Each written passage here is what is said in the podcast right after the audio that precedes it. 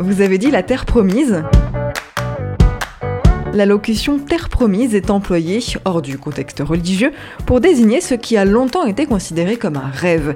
Rêve qui peut avoir été atteint ou qui continue d'être poursuivi.